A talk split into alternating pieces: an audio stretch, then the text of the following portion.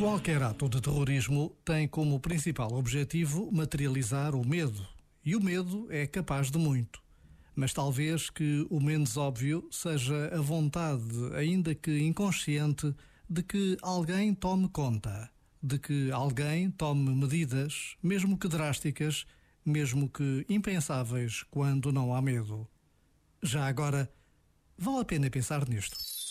Este momento está disponível em podcast no site e na app.